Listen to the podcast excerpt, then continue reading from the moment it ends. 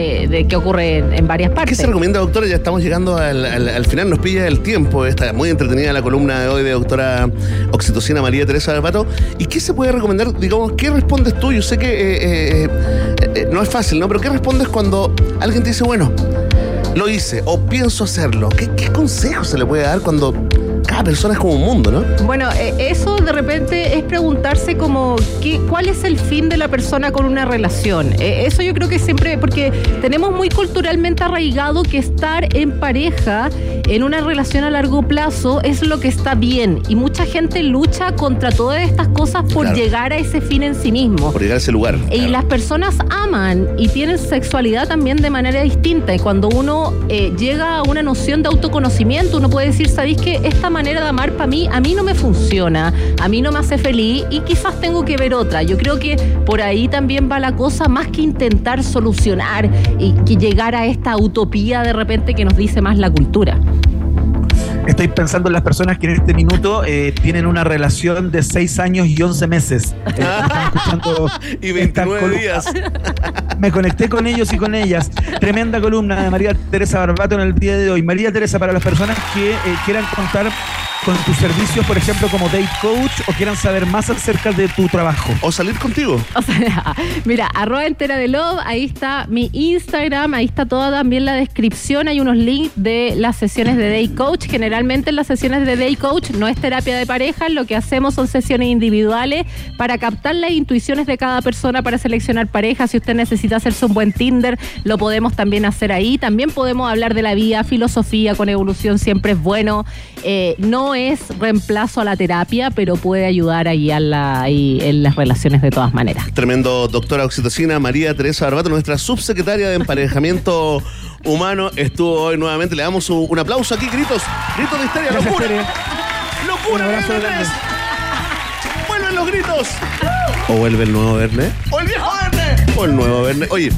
Le dedicamos una canción a, la doctora Oxitocina. hoy sí. Mira, vamos a hacer un esfuerzo y no te vamos a poner a Chayana. Oh. No puede ser mejor esta canción porque tiene mucho que ver con lo que hablamos acá, al menos el título de, la banda, ¿no? No el título de la canción. No sé ni qué significa el título de la canción, pero de la banda sí. Escuchamos a Heart a esta hora de la tarde. Esto se llama Barracuda. Estás en la 94.1 www. Rock Pop CL. Chao, Tere, gracias.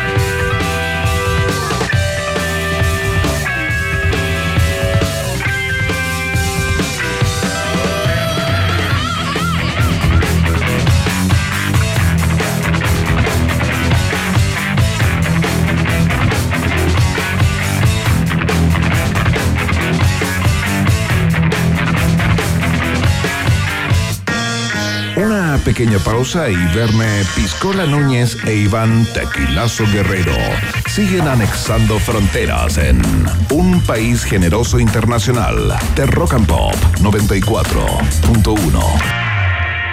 Rock, rock, pop, pop, rock, rock, pop, pop, rock, rock, pop, pop, rock, rock, pop, pop, rock, rock, pop, pop, pop, pop, pop, pop. Es la hora rock and pop. Siete, siete minutos. Diversión y exquisita gastronomía, todo en un solo lugar, Hotel Nodo. Si tu jornada fue agotadora, puedes quedarte en su hotel y disfrutar de todas las comodidades de nuestras habitaciones. Ven y vive la experiencia Nodo. Es Nodo o nada. Hotel Nodo, Suecia 172, Providencia. Más info en Instagram arroba o en hotelnodo.cl. Bienvenidas y bienvenidos a Hotel Nodo.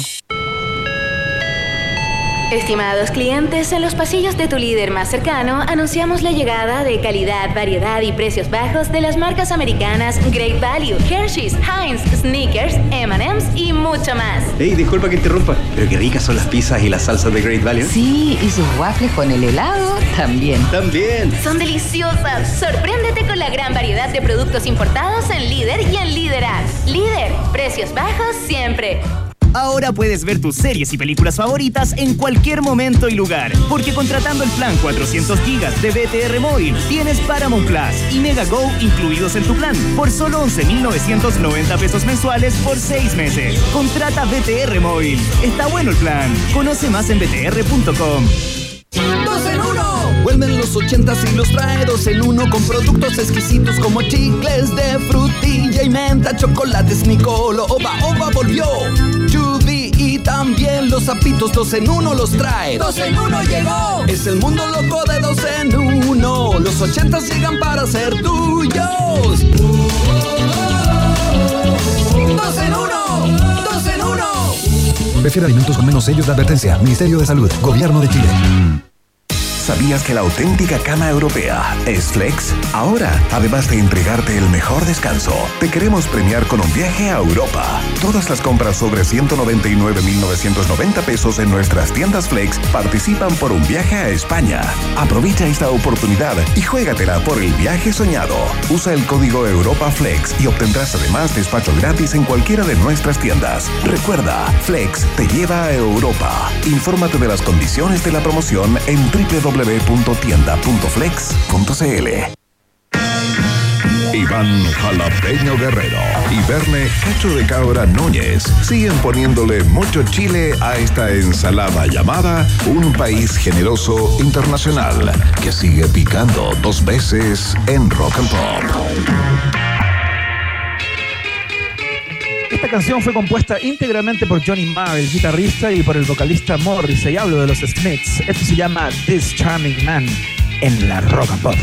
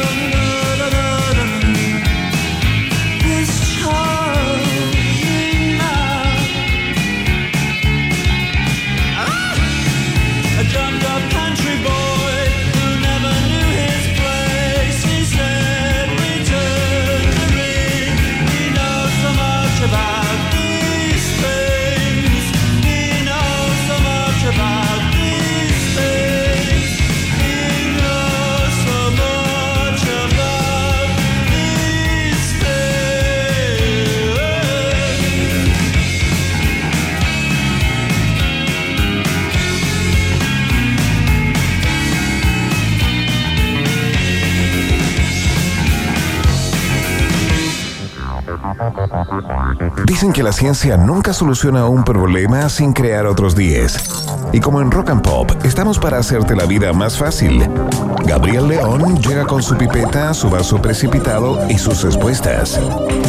Aquí comienza la ciencia pop en un país generoso. Conozco a un científico, tú también lo puedes ser. Científico te ayudará a entender. Increíble. Gabriel León, señoras y señores, está en la casa Bernie Núñez, lo tiene cerca, ¿qué se siente? Es increíble estar al lado del ministro de Cultura Pop de un país generoso. ¿Cómo estás, Gabriel? Bienvenido a tu casa de gobierno. Acá estoy, con, con mi cuerpo ya siente la inminente llegada de la primavera. Así que estoy un poco más gangoso que de costumbre. porque- y, y mi hígado ya siente la inminente llegada del 18. Oye, sí. Que está ahí a la vuelta de la esquina. ¿Y, y tu, y tu cabeza siente la inminente llegada del 11 de septiembre? No, no, no. Lo que, lo, que, lo que siente es que viene el correo que dice, veámoslo después del 18. Sí. Que es la, que la etapa más maravillosa del año. ¿Cuándo se acaba Eso el mes empieza a pasar como el 10, ¿ah? Eso empieza Por ahí, a pasar, ¿no? yo diría, el 10 de septiembre. Más o Eh, menos. Ya empiezan a llegar ese tipo de correos. Qué increíble. Oye, ¿ah? sí, Qué flojera más estructural. Absolutamente. Por eso que septiembre en este país el IMASEC se va a ir a pique. Está claro, porque con el 18 ahí...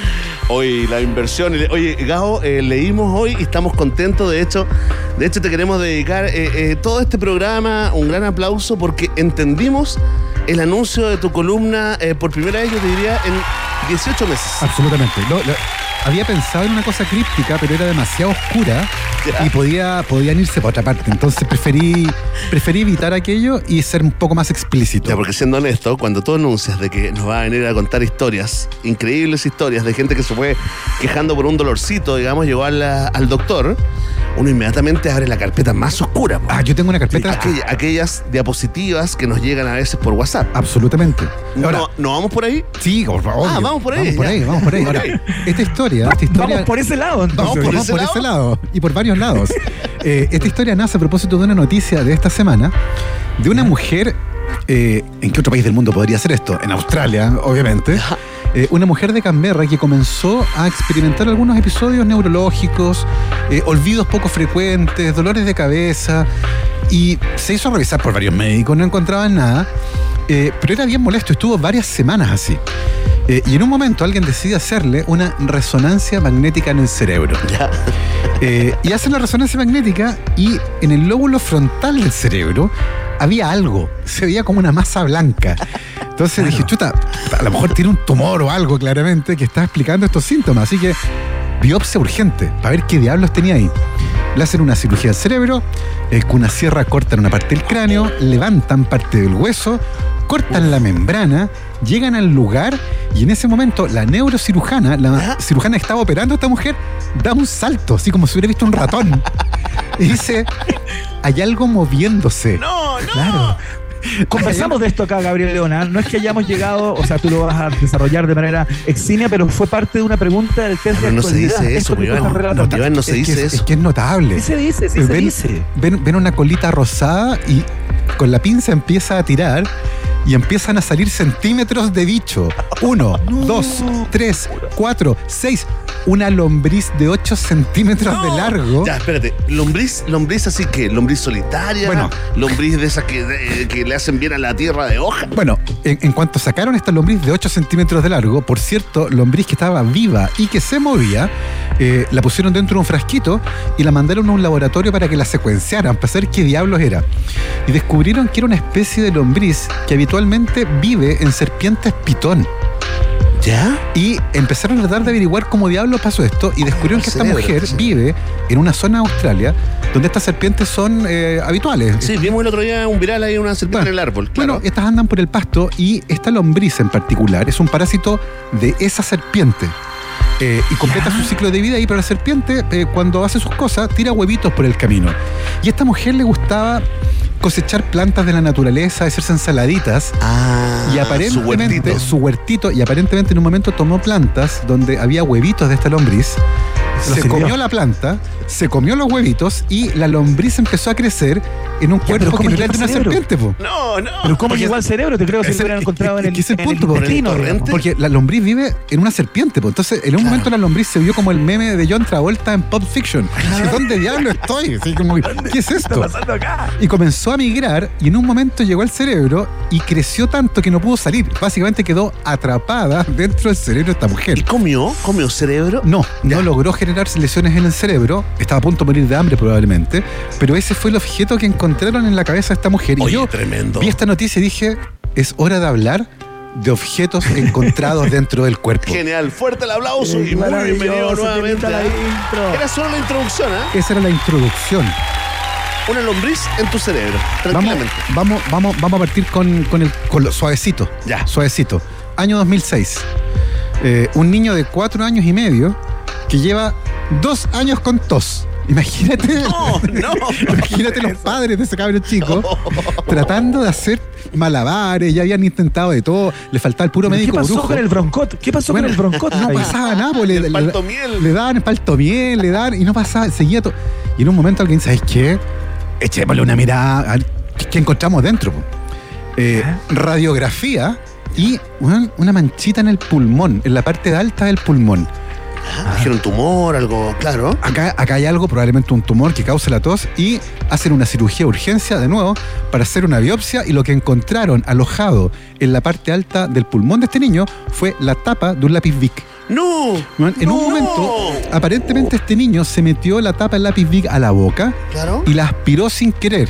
Y como cuando uno a veces está comiendo y se atora y la comida se va por el camino viejo, Claro. Claro. se le fue, se le fue por el otro lado y la tapa del lápiz Bic terminó alojada en la entrada del pulmón. Gabo, espérate, espérate. Es que necesito hacer un paréntesis. ¿Es real entonces que uno se le da algo por el desvío? ¿Es real que un pedacito de cualquier cosa que uno ingiere puede terminar en tus pulmones? De ¿Eso esas, es real o mito, leyenda? de esas son las dos historias que vienen ahora. Oye, o sea que, o sea que es real. La primera No, Me historia, demoré 38 años en entenderlo. la primera historia, espérate, no ha contestado Leona. No, ha No, voy- voy a contestar. pregunta. Voy a contestar con la historia. Sí, Voy a contestar con la historia. Eh, el año 2009, un hombre en Rusia estaba con síntomas respiratorios durante mucho tiempo y de nuevo eh, le hacen una cirugía exploratoria en el pulmón y le encuentran una planta de pino de 3 centímetros de largo alojada en el pulmón. Aparentemente en un momento aspiró una semilla, ¿ya? Ahora, esta historia en particular... ¿La plantita creció? Esta historia en particular ha sido desmentida en un montón de fuentes porque dicen que la radiografía está trucada, eh, la fuente no es muy confiable, es una sola, ¿Ya? y por lo tanto no es muy creíble. Además que un pino crezca 5 centímetros, que era el tamaño final, sin luz. Es súper, no es, no es creíble, pero O sea, Hay no un están las caso- condiciones atmosféricas para que eso no ocurra, están. ¿no? Pero hay un caso que sí está muy bien documentado. ¿Ya? de una persona que tenía 75 años y también llevaba un montón de tiempo con problemas respiratorios. Eh, meses con problemas respiratorios, con una tos enorme, pensaban que tenía enfisema y de nuevo un examen en el pulmón, una manchita y en este caso descubrieron que aparentemente comiendo este señor había aspirado, se le había ido por el camino viejo una arveja. ¡No! Y la arveja se le alojó en la parte alta del pulmón de los bronquios y germinó. ¡No! Y tenía una plantita de un centímetro no. creciendo en el pulmón, colegio, como en el colegio. A él, a ustedes, que, a ustedes que no les germinó en un vasito con algodón, a este señor le germinó en el- pulmón. La lentejita. Es una cosa impresionante. Oye, espérate, ya esto, esta gente se lo sacan y siguen con su vida, ¿no? con Se su vida- mejoran. siguen con su vida como si nada. Eh, Yo mucho- guardaría la arvejita. Yo ¿Tú, guard- también. guardarías De el, hecho, el yo la- gusanito del cerebro? ¿Lo guardarías? Yo lo bautizaría. ¿Cierto? Yo lo haría- Como parte de tu Sí, familia. un bautizo cristiano con una fiesta. Estuvo dentro de ti. Por supuesto. Ahora, Oye, esto yo digamos tengo un que amigo como- que guardó su tapón de cerumen, ¿ah? Ya, no, por a la gente que está tomando tele, quiero pedir con esa historia. Se hizo una vela como Shrek ahí la tiene para citas. Claro, no, qué tal terrible. cual, bueno, tal no. cual. ¿Te imagináis? Nena, ¿te gusta la vela? La hice con mi Va, cerumen. No, No. ya, basta. Oye, esta, esta es como la subcategoría de cosas en el pulmón. Porque, porque tenemos otra categoría que con el Venes la estuvimos conversando fuera del micrófono, Sí. que es como cosas en el recto. Sí. Y, y, y me autocensuré. Es cierto. Oye, hay toda, digamos, Hay más, más- hay una carpeta. más que una ca- categoría, yo te diría que hay un almanaque, Sí. digamos, de imágenes que circulan de eh, gente Es un con, género. eh, con Eh, distintas, claro. es un subgénero. Lo loco es que toda la gente, el 100% de la gente cayó sentada arriba Bien, del, del absolutamente, objeto. sí, no querían. Iban caminando desnudos y cayeron sentados arriba de una botella. Eso Pero es pasa. que la casualidad es increíble. Y de Por Fanta. supuesto, y de Fanta. Oye, no, pero vamos a omitir esa categoría, por favor. Sí, sí, sí. Por Ya, favor, vamos al horario año- familiar. ¿ah? Vamos al año 2012. ¿Ya? Eh, el año 2012, un eh, constructor que se llama Dante Autulo estaba construyendo un cobertizo con un amigo, eh, un cobertizo de madera, y estaban trabajando con serruchos, con clavos, con herramientas, usted sabe, y con una pistola de clavos. Ajá. No sé si has visto una pistola de clavos, Sí, son, tre- son tremendas. Sí, como un arma. Eh, es como un arma. Sí. Y en un momento este señor va a pistolear el, eh, un pedazo de madera y algo salió mal y el clavo rebotó y le pegó en la frente. Este señor, este señor se hizo una herida, le salió una gotita de sangre, vino el amigo a mirarlo, ¿cómo estáis? No, weón, me rebotó un clavo, ¿dónde quedó el clavo? No tengo idea. ¿Dónde está el clavo, weón? Le limpiaron la frente y siguieron trabajando. Eh, siguieron trabajando, limpió nieve después ese día con una maquinita. Al día siguiente despierta con jaqueca. Y dice, debe ser el guaracazo que me Sí, mandé en po, el, el eh, golpecito. Pero dije, voy a ir al hospital. Y va al hospital, le cuenta la historia al médico y el médico dice, ¿sabe qué? Por si acaso, le vamos a tomar una radiografía. Ya. Está, la tengo, ahora se la puedo mandar. Sacan la radiografía y en medio del cerebro un clavo de 4 centímetros. No, había entrado. El clavo entró, la herida Pero se eso es como cerró. Phineas Gage. Weón, no le hizo nada. El clavo pasó por, no tocó ninguna estructura justo al medio y se alojó en medio del cerebro. Y lo único que él tenía era un poquitito de mareo. Claro. Eh, y este señor ve la radiografía y dice, oye, pero ¿por qué me hacen esta broma? ¿Por qué me muestran esta imagen photoshopeada de mi cerebro? Pensó que le están haciendo como una cámara oculta. Y el médico le dijo, no, si no es broma, usted tiene un clavo Tiene un clavo alojado en el adentro". cerebro. Oye, Y le tuvieron que hacer Oye, dos... y entró sin tocar nada, nada. de cuidado. No, ¿no? si es un, es un ¿cachai que es una historia de mala suerte o de buena suerte? de, de buena suerte. Claro, Porque, porque el accidente ocurrió. ya, y- pero, pero que rebote un clavo y entre, atraviese el cráneo, se aloje en el cerebro y no te cause absolutamente ningún daño es impresionante. El clavo finalmente, ojo, el clavo era, me equivoqué yo, eran 4 pulgadas. Son, estamos hablando de un clavo de 8 centímetros que no le hizo absolutamente nada. Increíble. ¿ah? Eh, quiero terminar con dos historias. Espérate, se acordó Iván también de un, de un clásico que es algo más que algo dentro del cuerpo, ¿no? Que ese tipo que finalmente. Ah, sí, Phineas Gage, que le atravesó el cerebro y cambió completamente su conducta. Fue un chuzo, ¿no? Sí, Un- claro, un- sí. claro. No, fue un, fue un durmiente de tren. No, no, fue él, un- él estaba, claro. él estaba trabajando en las líneas del tren. en de Exactamente, tren. estaba barreteando dinamita y al Claro. barretearla, al pegarle con un fierro para acomodarla, explota y la atraviesa. Era la típica imagen de Ripley, aunque usted Exacto. no lo crea. Estuvo por. Chile, de hecho. Estuvo en Valparaíso. Y, y por Sí, pues. supuesto, por Bueno, supuesto. Francisco Aravena. Y Francisco Aravena escribió un libro, Escribió por un libro, supuesto. Saludos a Francisco. Un gran libro, Oye, ¿ah? Quiero terminar con dos historias. Dos historias. Una cortita. No es tan bueno. Eh, dos historias, una cortita. Oye, un hombre en Pakistán que no sé cómo Oye, pasan esto. cosas ahí, ¿ah? Es, raro, ahí pasan cosas raras siempre. ¿eh? Absolutamente, pero esto es rarísimo. Uno se pregunta, yo, Pakistán. yo el otro día, Álvaro Sala, 1982. bueno, yo el otro día me estaba lavando los dientes y sin querer me golpeé una encía y me hice mierda, y tuve, me hizo una herida grave, ¿ya? Cuídate, bueno, este señor estaba lavando los dientes y no sé qué diablos hizo y se tragó el cepillo de dientes. No, Imagínate no. una cosa como de 15 centímetros y esa no es la peor parte. La peor parte es que él dijo filo y siguió su vida por dos semanas. Ya. No fue al médico. Ya, pensó que como que lo iba a, a- evacuar. que se iba a limpiar por completo y no, eso no ocurrió. Y después de dos semanas con un dolor de estómago intensísimo, finalmente fue al médico y le extrajeron un cepillo de dientes del estómago. Y quiero dejar para el final la que es probablemente mi historia favorita de objetos raros Oye, alojados en lo más loco de esa historia es que eh, siguió ocupando el cepillo, ¿ah? Absolutamente, y siguió funcionando. Eh, esta historia es del año 2004. Eh, es el caso de una mujer india de 27 años que llevaba meses con un eh, cuadro respiratorio grave, tenía todo. La trataron contra tuberculosis, fíjate. ¿Ya? Los médicos dijeron, no, esto se parece a la tuberculosis y la tos no se iba. Eh, cuadros recurrentes. Y en un momento, eh, un médico más avispado ¿sabes qué?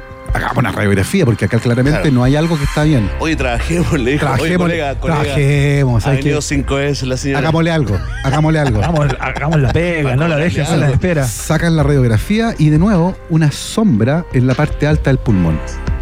Chuta, esto puede ser un absceso, puede ser un tumor, puede ser algo. Y le hacen una, no es una cirugía, no abren, sino que por, eh, entran por la garganta, eh, van directo por la parte alta de las vías respiratorias, llegan a los bronquios que están más arriba y encuentran algo. ¿Ya? Había un objeto, lo toman con una pinza, lo retiran y era un condón. ¡No! Esta, ¡No! mujer, esta mujer tenía un condón alojado en el pulmón que haciendo revisión retrospectiva, ella confesó que lo había inhalado mientras practicaba sexo oral con su pareja. Y se tragó el condón, dijo, bueno, en alguna parte tiene que haber quedado, y le había quedado en el pulmón, viejo. Y eso le causó cuadros respiratorios permanentes durante meses, probablemente la historia más salvaje de objetos raros alojados en Qué el cuerpo. hermoso, se me Oye. ocurren tantos consejos ¿ah? para el niño, Increíble. niña, Oye. joven que nos escucha. Ese- oye, les puedo contar una, pero cortita. Entonces que me tocó ir a Pantanal a hacer un, un reportaje y de pronto a los cuatro meses de regresar de Pantanal me pica un poco acá en la entrepierna. ¿Cachai? Como en el borde donde te queda un boxer. Sí. ¿Ya? Entonces me pica y era como una picazón, pero leve. Yo te diría bastante como Ya, suave. ya. Y tenía un hoyito chiquitito, chiquitito.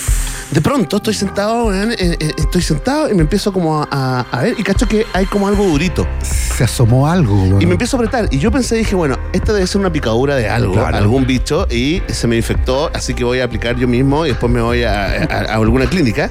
Y empiezo a apretar y de pronto ese hoyito minúsculo, como Se de un alfiler, se abre y aparece Gao, No, Gao con tertulios, con tertulios. Un gusano, un gusano. Aparece una larva Con- con tres, con tres como ganchitos que eran como su boca y se movía, ¿cachai? ¿Y te dijo mamá? No, pero, pero yo escuchaba eso, yo escuchaba eso, que Mamá. se movía y hacía como... ña. Como alien. Oye, y me la aprieto y sale Oh, y cae y está viva.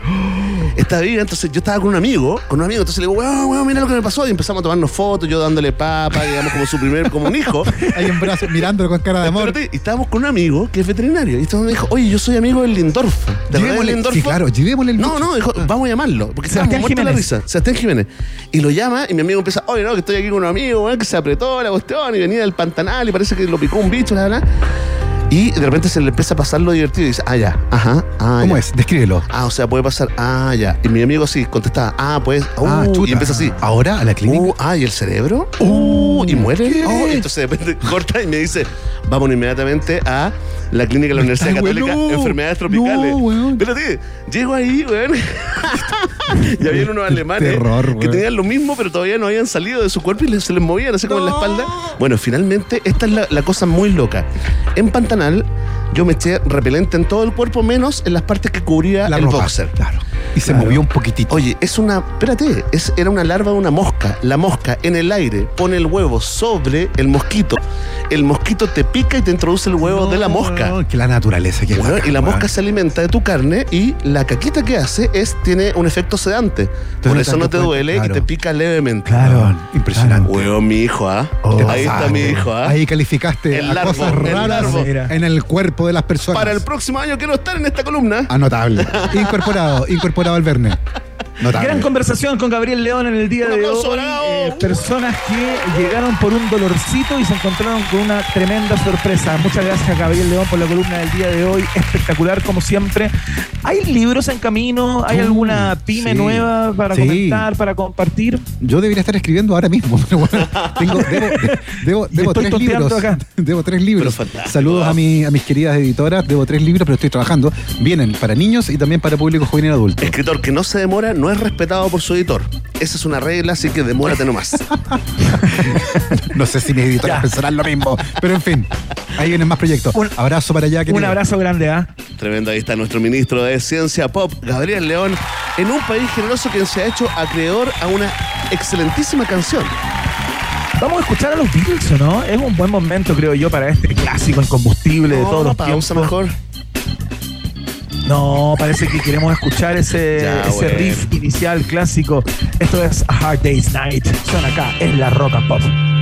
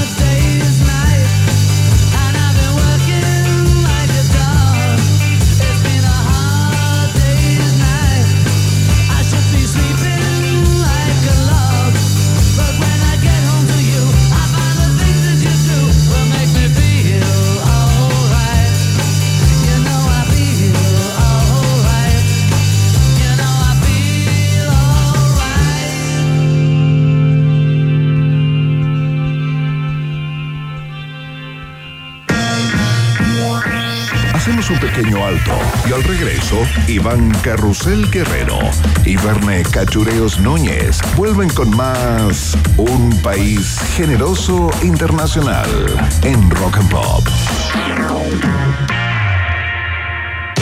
Tem- tem- tem- Temperatura. Rock. Temperatura. Pop. Temperatura. Rock and Pop. En Arica 18 grados. Y en Santiago. 15 grados. Rock and Pop. Música 24-7. Converge en Hotel Nodo. Es el kilómetro cero de Santiago, el lugar donde se viven experiencias inolvidables y tu mente se expande sin límites para crear nuevos proyectos. Aquí la ciudad cobra vida. Ven y vive la experiencia Nodo. Es Nodo o nada. Hotel Nodo, Suecia 172, Providencia. Más info en Instagram arroba o en hotelnodo.cl. Bienvenidas y bienvenidos a Hotel Nodo. ¿Te ha pasado que entras en un local que tiene fotos de celebridades y tú los miras y decís, yo soy más famoso que ese? No, yo digo, yo tengo más seguidores que esa persona. Y, Sí, sí, sí. y también me pasa también en los molchinos que digo, yo he robado más que, que esa Estás escuchando Tirando la Talla con el comediante Cristóbal Ortiz, también conocido como Tiro Tallas, un podcast producido por Podium Podcast que puede acompañarte con una risa en cualquier momento de tu vida, incluso en un procedimiento quirúrgico. Escucha todos los episodios de Tirando la Talla en Spotify o en tu plataforma favorita. No es recomendable escucharlo en un procedimiento quirúrgico. Es importante saber lo que pasa, pero aún más es que te lo cuenten desde donde está pasando. El País, periodismo global, ahora desde Chile. Suscríbete en elpaís.com. Información relevante y de calidad. La nueva película de Flash llegó corriendo del cine a tu casa. Ahora en velocidad normal. La nueva película de Flash llegó corriendo del cine a tu casa. Para que disfrutes junto a toda tu familia. La película más entretenida de este universo. Y de muchos más. Si eres BTR, tienes toda la entretención incluida de HBO Max. Conoce más en btr.com. Una escapada solo para ellas al estilo Noe Hotels. Es tiempo de disfrutar y relajarse con este programa diseñado para que compartas con tu mejor amiga. Conoce el programa fantástico Noi Wellness de Noi Vitacura, que incluye una noche de alojamiento, desayuno buffet, amenidad de bienvenida, tabla para compartir, masaje de relajación para dos, piscina temperada y mucho más. Visita noihotels.com y conoce todos los detalles para vivir el lado chic de Santiago. Alex and Banter regresa al Teatro Caupolicán presentando su nuevo disco El Diablo en el Cuerpo, en un show que además tendrá las principales canciones de su carrera, con un espectáculo para todas las edades. Alex and Banter, El Diablo en el Cuerpo, viernes 1 y sábado 2 de septiembre. Entradas en punto ticket y en boleterías del teatro. Alex and Banter, en Teatro Caupolicán. En Rock and Pop, Iván Acapulco Guerrero y Verne Cachagua Núñez vuelven a colorear la plurinacional bandera de un país generoso internacional en la 94.1.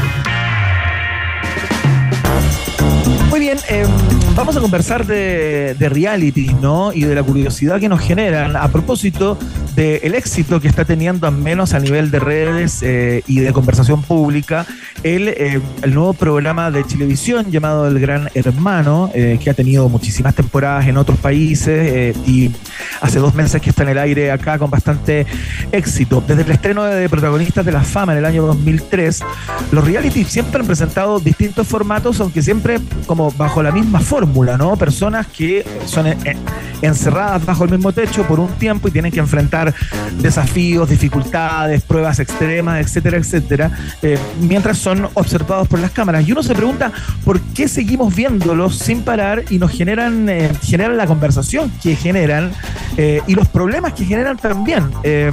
Verne Núñez, ¿con quién estamos para hablar del fenómeno de los, de los en Chile?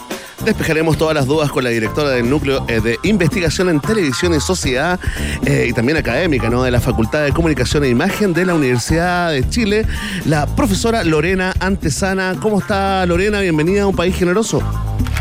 Muy bien, gracias. Eh, muchas gracias por la invitación para estar aquí con ustedes. No, gracias a ti, eh, eh, Lorena. Y bueno, entremos a- inmediatamente en materia. ¿Usted está viendo El Gran Hermano? ¿Es una consumidora de, de reality show? No soy una consumidora fan, pero sí lo sigo porque o sea, me interesa estudiar la televisión y todos los fenómenos de lo que allí sucede. Y además porque me interesan sobre todo este tipo de, de programación que aparentemente es muy repudiada y es parte, eh, muchas veces considerada como cultura banal, y sin embargo tiene tantos seguidores eh, y les va también. ¿Aló, Lorena? Ah. Ah, que pensamos que te se había perdimos cortado, por un sí. segundo en la parte final. Fue como un punto, fue como un punto eh, eh, aparte, punto seguido, digamos. Eh, Lorena, eh, bueno, te has metido en lo, en lo del Gran Hermano. Estábamos recordando el principio del programa, que también ha marcado un récord, ¿no? Porque así como, como la gente se prenda y finalmente se engancha, a pesar de las críticas iniciales que han tenido todos los realities, nosotros venimos consumiendo acá en Chile desde el año 2003, ¿no? Con protagonistas de, de la fama que hizo, que hizo Canal 13. También, también eh, ha marcado Gran Hermano ahora un récord de denuncias ante el CNTV y nos parece que tal vez todo eso en la juguera podría acercarnos a la explicación, ¿no? ¿Por qué, por qué Lorena, eh, eh, estos reality, este tipo de, de televisión tiene tanto éxito finalmente? Bueno, eh, coincide con una con un contexto país, si se quiere, porque el- la televisión de alguna manera va respondiendo a determinados climas sociales y a ciertas necesidades que se instalan en algunos momentos. Eh, y este es un momento en que las personas necesitan hacer catarsis, están como aburridas de lo que está ocurriendo a nivel real, de esta vuelta a la vida cotidiana fue muy dura, eh, ya nadie quiere saber mucho de información de política, por lo tanto llegan en el momento justo para suplir esa necesidad. Tú tienes la impresión que hay un asunto de oportunidad, en cierto modo, en las personas que programan este tipo de contenido en cierto momento, en cierta circunstancia y en un contexto dado, ¿no? No es que tan solo el producto genere eh, el fanatismo, el morbo o lo que sea, ya lo podemos descomponer luego, sino que hay algo, eh, digamos, que está gatillado y dado por los creadores de estos contenidos. Sí, porque la televisión en general es muy cíclica y si uno mira del 2003, cuando parten los reality ahora, va a ver que, que hay como ciertos periodos en que va a primar un cierto tipo de programación y de programas y luego hay otros en que estos van a, van a ir cambiando. Eh, y eso Ajá. es lo que ocurre ahora, o sea, ya estamos de, de vuelta en un ciclo en que eh, este tipo de programación es la que genera mayor impacto. Oye, eh, Lorena Antesana, ¿cuánto tiene que ver acá el conflicto? ¿no? Porque eh, parte de la genialidad, digamos, de, de estos programas tiene que ver con el casting. Esto lo, lo estamos viendo, como te digo, desde hace 20 años acá en la televisión. Grandes personajes que hasta el día de hoy están ahí en la, en la industria, surgieron de este tipo de, mm, de realities, ¿no? ¿Cuánto pesa el conflicto en el éxito de rating eh, y de comentarios en redes sociales de este tipo de programas? O sea, eh, el conflicto es un ingrediente muy importante para atraer la atención, el escándalo también. Eh, o sea, si es que fuera un programa plano, no tendría eh, ningún éxito, porque las personas se aburrirían muy rápido de eso.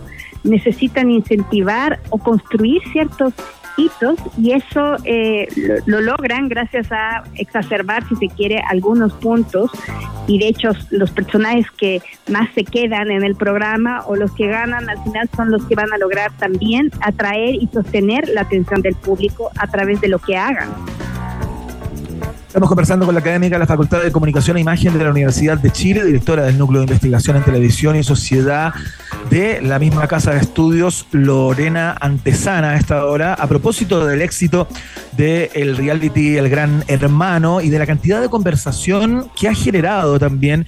Una cosa que me sorprende a mí eh, tiene que ver con, eh, bueno, con el amor-odio que genera, ¿no? Si uno entra en Twitter hoy día, eh, después de la emisión de cada capítulo o cuando hay un capítulo muy importante en que se eliminan algunos participantes, los primeros temas de conversación o trending topic eh, que se replican, eh, generalmente en los primeros cinco, al menos dos o tres, tienen que ver con lo que pasó la noche anterior en el Gran Hermano, ¿no? Y la conversación en Twitter también es muy impresionante porque genera eh, conflictos y peleas en la red social entre los que lo consideran, como tú planteabas al principio, un contenido banal, absurdo, sin sentido, y quienes están como prendados y enamorados de lo que ahí ocurre, ¿no?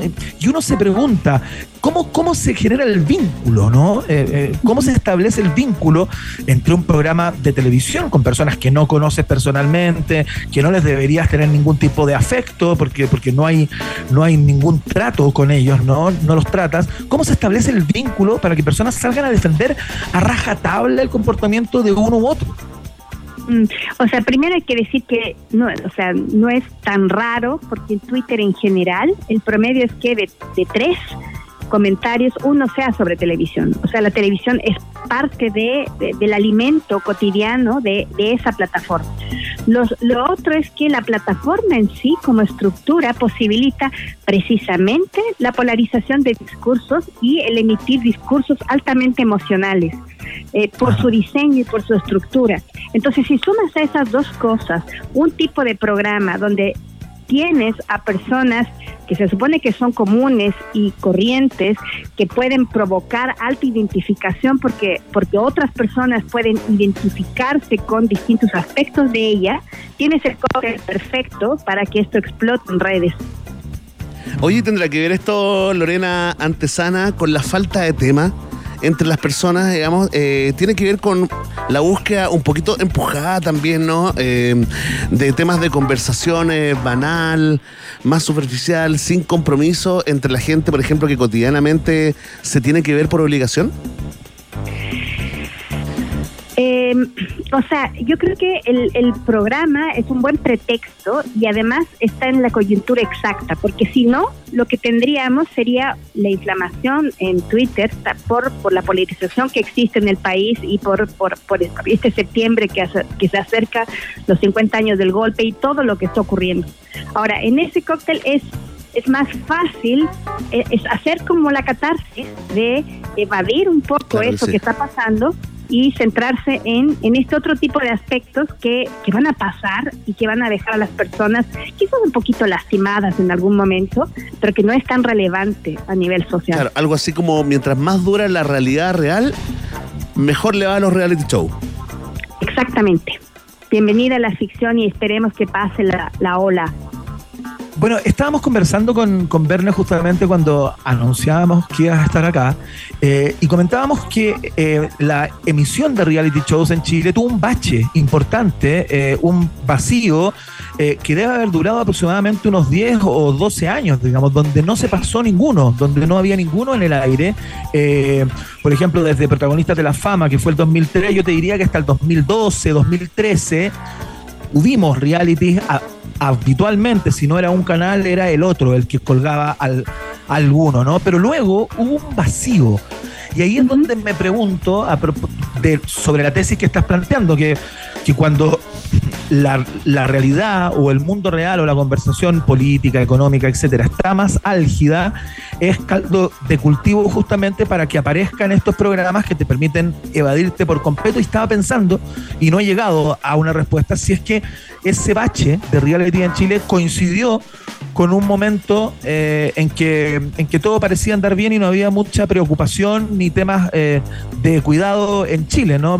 Voy a hacer el ejercicio, te lo quería comentar porque estaba pensando justamente en eso de por qué se produjo ese bache en Chile, cuando entiendo que Gran Hermano, por ejemplo, en Argentina lleva no sé cuántas temporadas, o sea, y no ha parado nunca prácticamente. Claro, ahí tenemos otra realidad país sí completamente y no tan mar- no con ciclos tan marcados como tenemos acá en Chile. Y e- ese ejercicio hay que hacerlo. Ahora, uno es difícil ver cuándo va a venir el ciclo, esto es como la moda, ¿no? Cuándo vuelve de nuevo el anaranjado. Es difícil proyectarlo, pero sí mirarlo hacia atrás y, y ver cuáles son los cruces, ¿no? Y los pics. Y sería una investigación muy interesante que hacer, por supuesto. Oye, Lorena, no, y además que eh, es increíble, mira, eh, la gente, la verdad, ha participado, eh, también tengo la sensación, eh, no sé si ustedes lo han estudiado eh, allá en la Universidad de Chile, en la casa, en la casa de Bello, pero también hay una generación más joven que tiene mucho, mucho menos pudor en, en, eh, en consumir este tipo de contenidos, ¿no? Lo comparo con eh, nuestra generación y tal vez un par de generaciones más jóvenes que nosotros, donde había mucha explicación. Si a ti te gusta algo superficial, un reality show, y tienes un ambiente, digamos, circundas un ambiente, no sé, relativamente intelectual, eh, como que tienes que explicar mucho, ¿no? Hoy lo veo porque la verdad es una especie como de focus group en el estudio y donde la sociología, y al final, pura chica, al final te gusta nomás. Lo pasa muy bien. Mira, Isabel eh, Álvarez, bueno, y la generación actual, la verdad, parece que no se sacudió todos esos pobres. Mira, Isabel Álvarez nos dice, una compañera de trabajo me cuenta que a través de eh, Twitter, ¿no? Hay gente que hace campañas para juntar plata para votar por los que hay que eliminar. O sea, se paga una cuota de mil pesos si quieres echar a alguien. O sea, eso ya es llegar como a un siguiente nivel, ¿no? sí, o sea, el nivel de, de- de- de involucramiento en el programa, en el juego, es que esto es una adicción, o sea, al final es igual que apostar. Uno empieza en esto y empiezas a hacer bandos, te empiezas a meter en, el tema eh, y, en- y- como te captura emocionalmente, no es una decisión racional en absoluto. Y cuando estás hablando de emociones, mm, ese, ese es uno de los problemas, no hay límites. Oye, Lorena Antesana, eh, como directora del Núcleo de Investigación en Televisión y Sociedad de la Universidad de Chile, te quería preguntar, salir un poquito del tema del reality en particular, nos quedan algunos minutos y no quiero dejar de preguntártelo. Eh, por, por el estado de la televisión, eh, no sé si a nivel solamente en Chile, sino a nivel latinoamericano, por ejemplo, a propósito de la avanzada y arremetida de las plataformas de streaming, ¿no? Eh, me hacían la pregunta si tenía sentido eh, como seguir investigando sobre la televisión, cuando tengo, tengo la sensación de que es un medio que está tremendamente como desmedrado, que es cada vez menos consumido, que las audiencias eh, han cambiado su, su, su composición, digamos.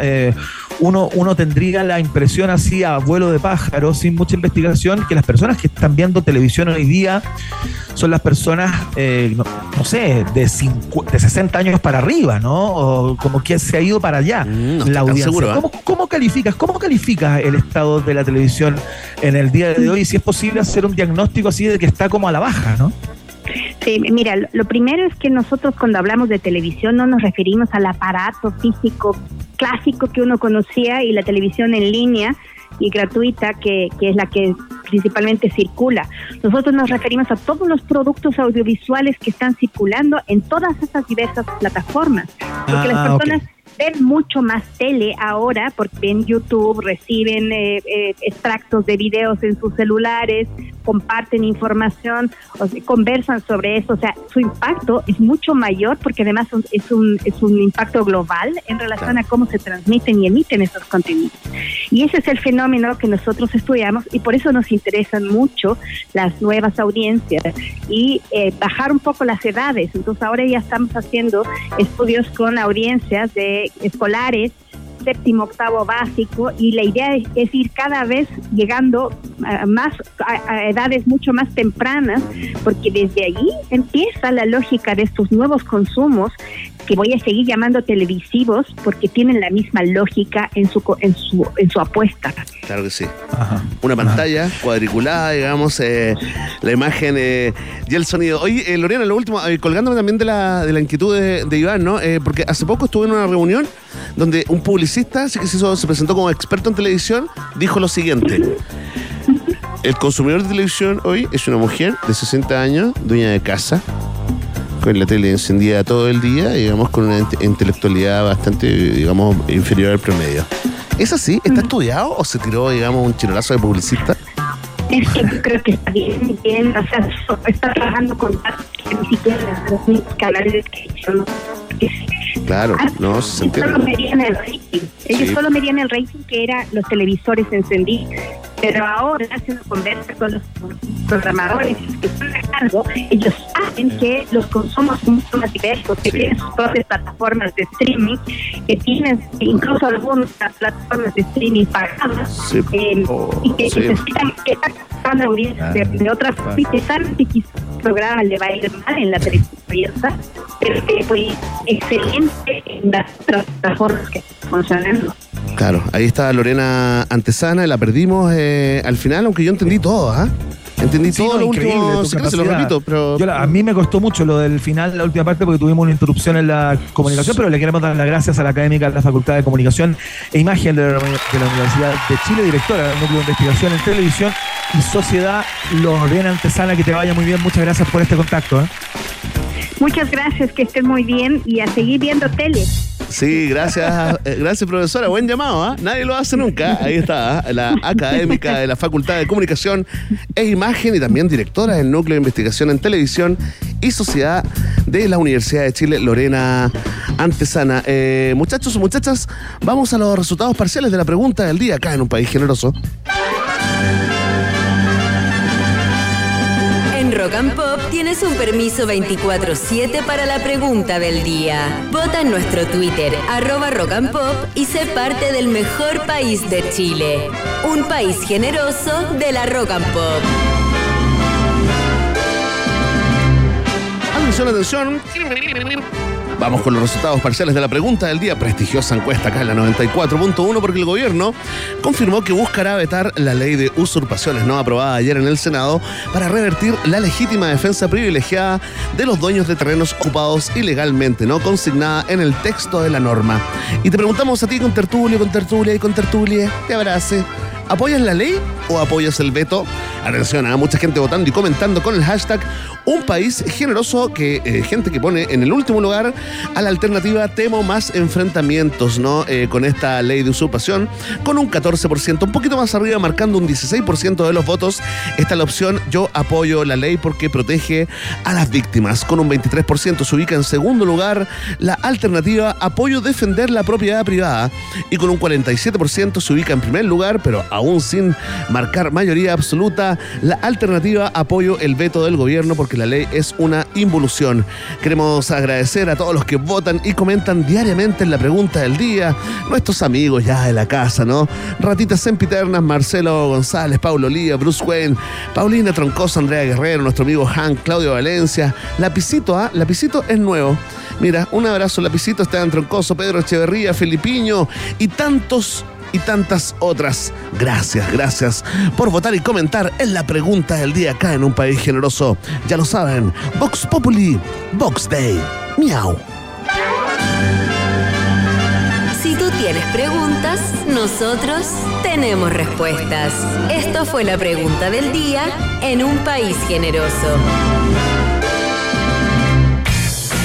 Después de un largo día de trabajo, ¿qué te parece terminarlo en el mejor rooftop de Santiago? Ahí en el nodo, en donde está Verde Núñez, Rosario Gés en este momento, más el equipo técnico, porque hicimos una transmisión conjunta desde el Hotel Nodo y Ciudad de México. Mira qué increíble esto de la internet.